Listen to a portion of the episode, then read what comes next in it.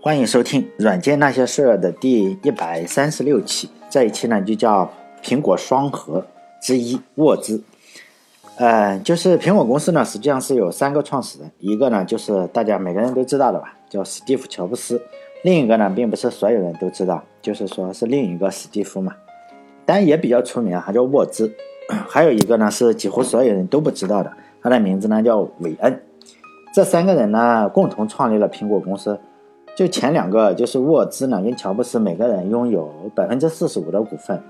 这个韦恩呢，他实际上只有百分之十的股份。这三个人呢，是在一九七六年的愚人节四月一号嘛，建立了这个苹果公司。不过呢，就第三个人比较搞啊，他几百块钱就把这个股份都卖掉了。之所以提起他呢，是因为他口中他对这个另外两个伙伴嘛，就有有所评价。就我觉得还是非常值得听听的。就是呢，因为他也是苹果公司的元老嘛，三个人之一，他对两个史蒂夫的评价也非常的有意思。他就说嘛，这两个是两个完全不同的人组成的伟大的组合。乔布斯呢，有时候像个恶魔，但是呢，沃兹永远是个天使。乔布斯呢，非常会虚张声势，他有魅力呢，是让人替他来做事。沃兹呢，则非常的害羞，甚至呢，还有一些社交障碍。就说乔布斯呢，就永远都非常的冷酷。并且残忍，但是呢，沃兹呢永远都像个孩子，因此呢，这一期呢就讲这个像孩子一样的苹果的核心沃兹。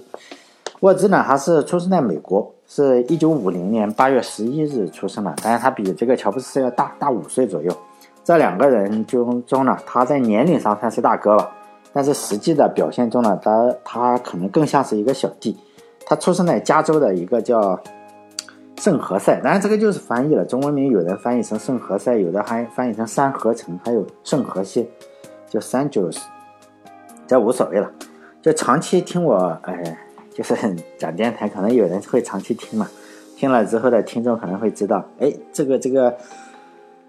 我经常会考察一个小孩，就是说这个人的小孩父母，我经常会看一下到底做什么，因为我真心觉得，就是说这个是非常有影响的，因为父母的因素，就是家庭教育啊，包括父母的因素，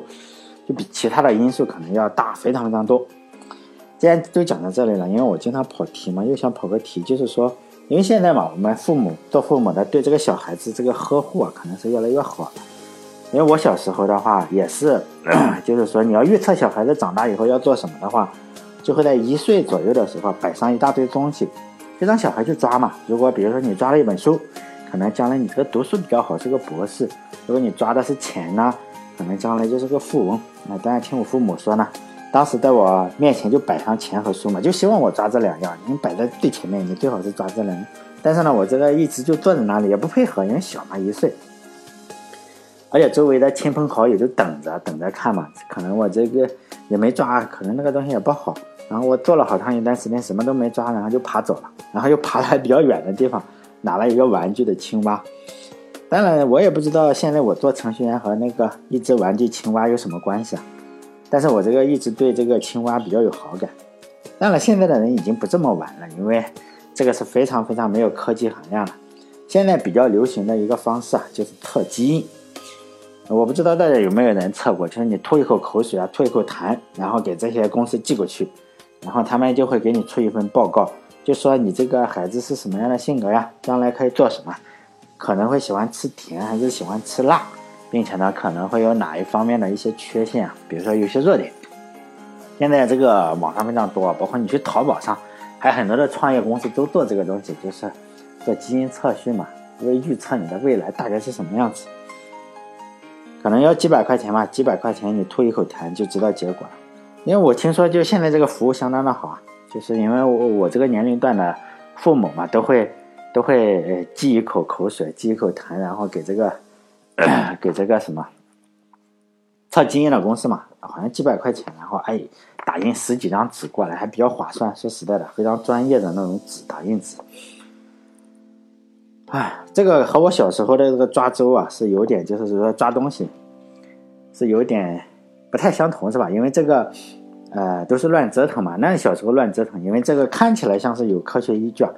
但后来我我就对词有点怀疑嘛，我就找了很多的资料，我就讲为什么他敢写这个小孩有绘画的天分嘛。后来我查国外啊，很多人做了是这样，就是说他们找一百个画家，每个人吐一口口水，吐一口痰，一百个画家，然后呢去比较他们的基因，然后呢他们就会得出，哎，这个这个这个一百个画家大概有什么基因？还有就是说啊，找一百个跑步的吧，比如说你这个跑步的，然后再吐吐口水，然后呢又又又比较一下，然后再找一百个音乐家，然后每个人都都都吐口水吐痰。然后做大数据分析，所以呢，就有非常非常多的职业，可能程序员一百个顶级程序员是吧，还挺难收集的。说实在，一百个画家，一百个什么都挺难收集的。你把博尔特的搞过来，比较难收集。就每个人吐一下嘛，然后做大数据分析，然后测出大概有什么样的基因。当然，我个人认为，这首先靠不靠谱，我我不能说完全不靠谱啊，因为我觉得这个不会比我小时候来爬来爬去抓东西更靠谱，而且呢。怎么说呀？就是说，呃，这两个没有太大的差别，可能是没有星座靠谱，还不如去看星座。哎，可能有人就会说，哎，这个董哥在做电台就是个反科学的傻逼嘛。他们就会举一个例子，就是说那个大美女嘛，安吉丽娜·朱莉，因为她为了避免得了乳腺癌，就是说呢，哎，因为她父母，她母亲不是父亲，父亲还没得，她母亲得了以后呢，就就因此去世了，因此她觉得可能会得，然后呢就先切了，然后并且明确的说了。他这个是哪个基因突变？因为这个显显然是嘛，是吧？基因的很好的一个呃利用吧。因为也是大大明星，结果呢，他在两千零几年这样去做了以后，结果很多的人因为他名名声太大了，都要去切这个乳房，还没有得的时候就准备把乳腺给切了。啊，首先呢，我认为首先要明确一点嘛，因为他是家族遗传，他妈妈得这个病。其次呢，还是好莱坞巨星。可以看一下报道，光这个手术就一个二十多个人的团队啊，就医疗团队二十多个人专门给他搞，准备了好几年。然后呢，从手术到恢复啊，就是因为他要重建整个的这个这个人，他不是全切了，就是你没看现在还是挺 挺挺的嘛。就说要重建，还要重建的话，大概用了一年左右，就切了到什么都付出半年，然后又怎么重建？唉，就是因为他有钱嘛。像我们这种去个医院还得从票贩子那里买票的人，人家专家可能就瞄瞄个三分钟，就就一个人，怎么可能和他的情况做类比？而且他肯定不是说吐了一口口水去测的，来确定他并不是说，哎，我吐了一口口水测出来容易得这个病，不是，而是因为他有家族史，因为他有家族史，所以他就测了基因，所以可能是有这个容易得这个病嘛。因为我我说这个事情为什么要说呢？是因为我说教育小孩，你不能够依靠现在这个基因特质啊，尤其是现在的人就觉得这个东西可能是科学，那科学嘛是吧？过两年就不是科学了，而是应该依靠家庭教育嘛。比如说同样一棵花，比如说冬青，冬青啊，这个花是或者石榴，你可以剪下一根枝条过来，然后两个的都是同一个枝条嘛，你你这个基因应该是一模一样。结果就有人能把它养的枝繁叶茂嘛，有人就养死了，你只能烧火，就这个样子。也正是因为这个原因啊，所以呢，我经常在这个电台里嘛，就说我经常要看一下能不能取得成就的话，我就觉得小时候的教育非常非常的重要。这也就是我为什么在节目中就做节目的时候，因为讲了很多的牛人嘛，我经常要看一下他从小的时候，哎，大概是什么样的。但这一期也不例外。所以呢，我就再来讲一下沃兹小时候大概是什么样子。就他的老爸嘛，首先你要知道这个很厉害是吧？他老爸是洛克希德公司工作的，就是武器公司，现在还是顶级的武器公司。可能是做导弹，也有也也有书上说是做导弹的，也有书上说是做火箭的，不知道。反正因为是这个东西是要保密的，因此他父亲具体做什么他是不知道的。我我猜啊，肯定是做什么武器、导弹或者火箭都无所谓，因为。他的他他在传记里说嘛，我问我爸爸小时候的时候做什么，他爸不告诉他嘛，显然是保密工作。但是像我这种工作，根本就不用保密啊。像我儿子如果问我做什么工作，我就直接了当的告诉他嘛，我这个开出租车什么滴滴开出租车的。所以呢，不管就不能太纠结他到底是做导弹还是做火箭，反正他爸是个工程师。我还仔细查了一下，他爸爸是从加州理工学院毕业的。让我们猜一下嘛，是吧？因为读火箭系、读火箭的可能就是做火箭嘛，或者做导弹。因为在沃兹的回忆录之中啊，他的他说他父亲经常教他一些电子知识，而且是从底层开始嘛，底层开始教。如果大家曾经看过这里，我就突然又想到另外一个事情哈，就是物理学家费曼嘛，他也有自传，应该对这一幕有印象嘛。就他费曼说，他小时候他爸爸也是教他这个东西啊，就带他出去玩，然后教他一些 用小孩子能听懂的语言来教他一些知识。比如说呢，沃兹说他想知道什么是电阻了，然后呢，他爸爸并不是说，哎，电阻就是说我我这个是吧，把电流缩小或者是什么的东西，不是。他爸爸就是说呢，他会从原子、电子、中子还是质子开始讲起，这样啰里吧嗦的讲一个月左右，而且他就完全都懂了。然后突然再跟他讲电阻，他就知道了。因为他并不是说像我们在玩手机，像我儿子如果问我是什么是店主，我就说哎呀，快快快走，我这个是吧，吃鸡呢。所以呢，这个 他就是非常好的父亲，然后就这样不停的讲，这个小家伙也就理解了，因为小时候学会的东西嘛。不能说是知识啊，我就觉得你如果小时候学的东西就不是知识，而是一种本能。因此，我觉得他在本能中就知道什么电子、中子这一点，我觉得我也深有体会啊。就是你小时候学会的东西特别特别厉害。为什么这么说？因为我说我深有体会嘛，就我小时候也有，但是我爸爸并没有主动教我什么东西啊，但是，他比较喜欢打麻将，就是我家里经常会摆这个摆麻将，就是你知道，包括。过节也好，还是周末也好，还是下班也好，就打麻将。然后小时候就耳濡目染嘛。但是我个人并不是很热衷于干这个，包括现在我也不主动去打麻将。但是你这个小时候经常这样打麻将，你要知道这四个人，比如说你要上厕所啊，比如说你要哎有电话找你啊，你你可能要走一个小时或者半个小时，这个时候呢就就没法打了。这时候就把我喊上去顶一阵子。因为那时候已经会打了，就顶一阵子，反正输了钱也不给钱，就是说你你总得打下去嘛，就这样顶一阵子，然后离开一段时间，我就这样顶一阵子，大概就这样，没有单纯的打过，就打了一些吧。因为我觉得一直没什么太大的意思，但是小时候就这样学会了，而且我也不觉得我打麻将有多厉害。直到我上了大学，就是大学我们刚开始，不知道现在还是不是就军训，军训没什么事情啊，就是下午就就就收摊了，收摊就在宿舍打麻将。因为军训很无聊嘛，你又不用上学，又又加上刚刚高考完是吧？很爽，就打麻将。那时候每次就赌五毛钱这个样，你输了就给五毛或者一块，忘记了，反正很小的一部分钱。那时候很穷嘛，但是我那个样子还每天就是靠本能打，就每天赚十块二十块，然后第二天军训的时候买西瓜都是我父亲，就是这全是这赢来的，基本上就是靠本能打麻将，所以这样想起来就觉得还比较感谢我老爸是吧？沃兹的妈妈呢，就是说，她对三个孩子也非常的好，好像是老师。他在家里呢是经常给这三个小孩子做好吃的，而且呢人非常的幽默，就小孩很喜欢他。所以呢，我觉得这个沃兹搞恶作剧的本领可能是遗传他妈妈，因为这个家伙一生都是不停的，也非常幽默，而且非常搞笑。以后可能会讲到，如果我没忘掉的话，就会讲。就现在只讲几个，就他小时候的时候，他造了一个炸弹的计时器嘛，就炸弹。指的指的就是那种，呃，咱们电视上看到有倒计时，但它这个东西啊，只能发出声音，然后也没有炸弹，就是你倒计时完了也也不会炸，就这个样子。然后放在，呃，据说啊是放在小他们美国小孩子上学那个柜子里啊。然后这个校长、副校长好像是，就是哇都吓疯了是吧？你你这玩意突然给炸一下就崩溃了。然后他这个副校长就抱着这个，嗯，很好的老师是吗？抱着这个倒计时器的这个东西给他扔了，然后就没把校长给吓死。后来知道，哎，是这个家伙搞的恶作剧。然后呢，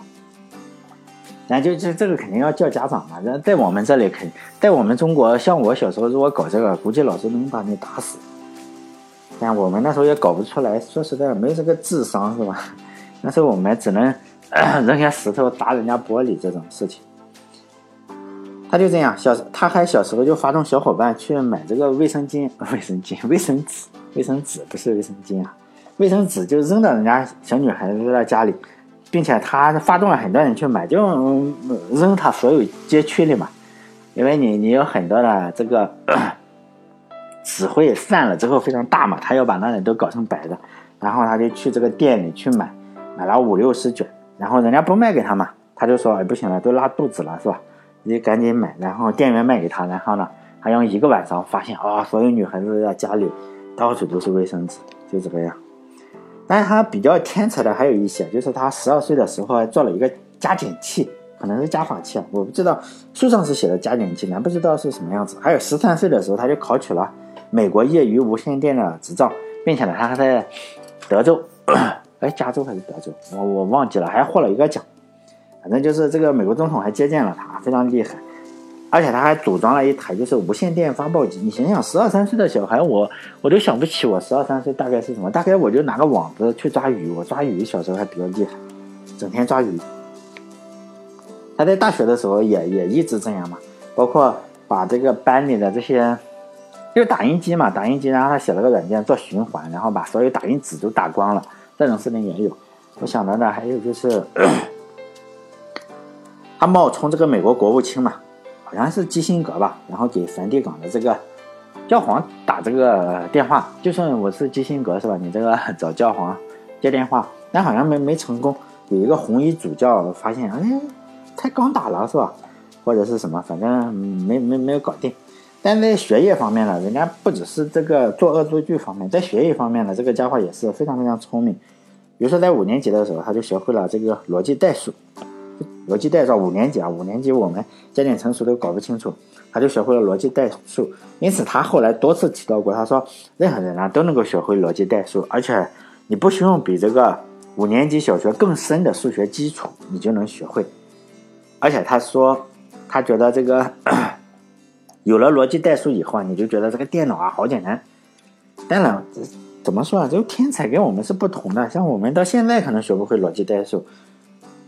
我们不能和这种不世出的天才做比较，但是呢，我还是想讲一下，哎，你为什么要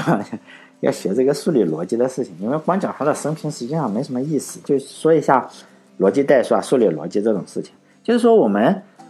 如果从电脑上发展来说啊，首先，其实电脑的发展我们可以粗略的分成两部分嘛。第一部分就是说理论上发展，首先你要有理论，实际上没有理论你是不行的。然后你就是说工艺水平也要发展，只有这两个同时能做出来，又有理论又能做，你才能，嗯，你才能够那个什么，你才能造出电脑来。否则的话，比如说我们可能能做单片机，但中国造不出 CPU 出来，就是这个样。就是你这个工艺不行也不行，就是说在人类上都是这个样。就是说你理论上两个都要都要同时可以，其中呢理论的部分呢，实际上在二十世纪上半叶就已经完成了，就我们这个。计算机理论啊，在很早之前纸上谈兵已经谈好了，二十世纪上半叶已经完成，只是后来哎，你出现了这个集成电路啊、印刷电路啊这种大规模集成电路，哎，然后发现理论有，这个工艺也有了，我们开始造，就是这个理，我们只谈理论部分，就理论上，呃，计算机理论二十世纪上半叶搞定，因为在计算机理论上，目前有一个，啊，肯定是绕不开的理论，叫哥德尔不完备定理，就指出了这个。它主要是指出了，就是数学啊和数理逻辑，实际上你没有办法取代人的思维。就你这个人的思维啊，并不是一种数学数学的公式啊，这个东西是取代不了的。但这个理论复杂点来说，就是 它只是数学啊，只是大部分都都现在的人不是人工智能很热嘛？他就说呢，图灵机器，就是说呢，如果复杂点来说，就是说任何的图灵机器啊，最终，呃，至少都会有一个最终预设为真的数学命题是不能被证明的。这会导致什么？你这个电你要无限的算法或者无限的空间来证明这个呃数学定理。因此，就是但是你要知道，我们是不可能有无限的东西，就是不可穷举性嘛。因此，没没办法搞。因此，这个 尤其是数论上，现在最主要的就是说，呃，大家都把它说人工智能。当然，就是说人工智能上还有因此发展了两个。非常重要的人吧，就是一个是图灵，一个是冯诺依曼。因为这两个人我做了好几期了，也我也不想再重复说这个图灵还是嗯这个这个冯诺依曼了。但是我还是要提一下另外一个，也是美国人，就是他一九三零年的时候他就发明了一台电子计算机，名字呢是以他的名字命名的，叫阿阿塔纳索夫机器，可能。如果大家知道的话，它以什么名字缩写？就是 A B C 嘛，A B C A B 什么叫阿塔索纳夫什么贝什么 C C 是 computer，A B C 这个机器，这个机器呢实际上就已经使用了二进制，而且呢，他他也写了论文，就是说我为什么要用二进制吧，就是为了保持精度。随后呢，这个控制论的控制论之父维纳吧，就维纳这个人比较奇怪，就以以前好像我说过还是忘记说了，反正他是比较奇怪，就这，嗯，维纳这个人是控制论之父嘛，他就在这个这个我说的这个上面这台机器啊，叫阿塔纳索夫机器这个理论基础上，就提出了计算机五项原则。就现在我们一直在用，就五项五项原则。第一呢，就是说你不能使用模拟，只可以使用数字，就是说你用模拟信号是不行的，更不准，就只能使用数字信号。第二个是用只能使用电子，你不能使用机械，就是控制的话只能用电子，电子来控制开关嘛，就二极管，你不能说哎我有个开关，嗯有个继电器什么那也不行。就第三个呢，就是说你不能使用十进制，而只能使用二进制，就保持精度。第四呢，机器内。是有存储计算表，就是咱们内存，就是需要存储计算表。第五个呢，就是说数据要所有的数据，包括计算程序啊，还是数据，都要存在内存里。包括现在这些理论，就是说至今我们还在用。就是那我就说嘛，工艺没有造出来的时候，其实理论已经是完善了。这个理论也是当今所有计算机的一些基本的理念。啊，当然了，还还这个理论可能是不包括现在的量子计算机啊，就。我就前面讲的嘛，这这所有我们现在所用的计算机呢，是有个问题，就是前面我提到的哥德尔不完备定理。就从根本上来说，这个计算机软件其实都是一个二进制的命题演算系统，包括计算器也好，还是就我们很简单的计算器，手机上计算机，还是比较复杂的人工智能，在数学上来说是一样的，就是一个命题演算系统。其实呢，都都会遵守这个哥德尔不完备定理。因为哥德哥德尔不完备定理呢，实际上是有两个啊。第一个就是大家都知道的，可能叫第一不完备定理。第二不完备定理呢，实际上是第一不完备定理的一个推论。这具体讲什么啊？我也不想抄书了，因为懂的人自然懂，不懂的人你说了也白说。所以呢，定理是什么，我就不抄了哈。就是嗯，我只说结论，也是有很多，也因此呢，就有很多数学家认为你没有办法编一个软件，通过递归的证明，就是说。我在有限的时间内证明这个东西是真还是假，所以呢，想造出人脑一样的人工智能是不可能的嘛。但这不是我说的，我就是做观点的搬运工嘛。这个说法是来自，哎，非常著名的数学家罗杰·彭罗斯说的。我说的这个著名就是真的是著名，不像是我们这里经常说，哎，这个著名的专家，我们一脸懵逼是吧？不知道哪个专家，他是真的很著名，就是罗杰·彭罗斯，非常出名。他写了一本书啊，叫《皇帝新脑》。大家知道皇帝新装啊，就是说我要光着屁股是吧？他皇帝新脑是什么？就是说呢，这些什么强人工智能，就是说你新脑嘛，也是空空想想一下。但这本书主要是他对 物理啊，还是科学、啊、数学，啊包括人工智能都有自己的看法，就是可能与现在，尤其是科技媒体上的这些观点都有所不同。但大家有兴趣的话，可以找这本书来看看，有中文版叫《皇帝新脑》。皇帝新装，皇帝新脑，但这个中文版翻译的非常差劲，差劲的什么？可能就像车祸现场。但是这个翻译的人又非常出名，还是那个坐轮椅上的霍金的学生。所以有时候你想啊，这个名气跟这个实力可能非常非常远，或者他根本就是挂了个名，他找了一个初中生去翻译的，非常差，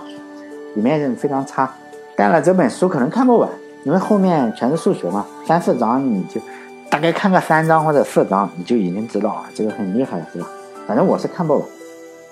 但关于人工智能，我也有自己的看法嘛，就是说，但这些看法可能也是别人说的，我看过来的。因为最近，我觉得最近的若干年吧，实际上你不用太在乎人工智能那个东西，除非有了真正的神经网络，并不是说现在宣传的这个神经网络是没用的，就是真正的神经网络和量子计算机。才有可能绕过哥德尔不完备定理，否则的话，你算算算算算，人工智能算死机，最后，他不可能跟你人脑一样。但这本书的作者当然讲的比我好嘛，人家都是顶级科学家，好像他父亲，就是我说的这个，嗯，皇帝新脑的这个人的父亲，作者的父亲，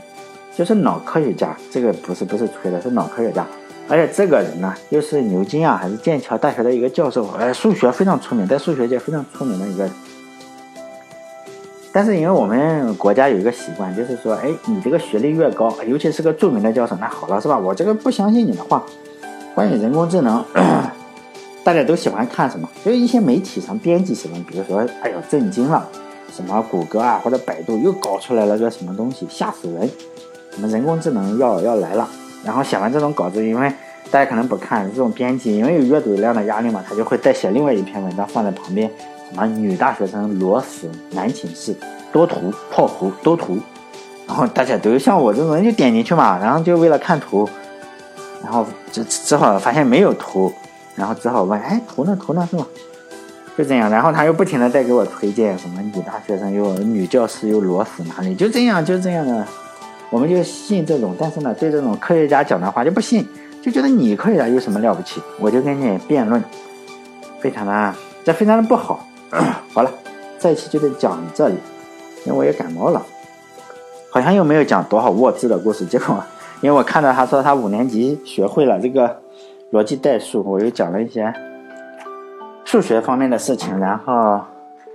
就这样就讲了讲人工智能。好了，这一期就到这里，再见。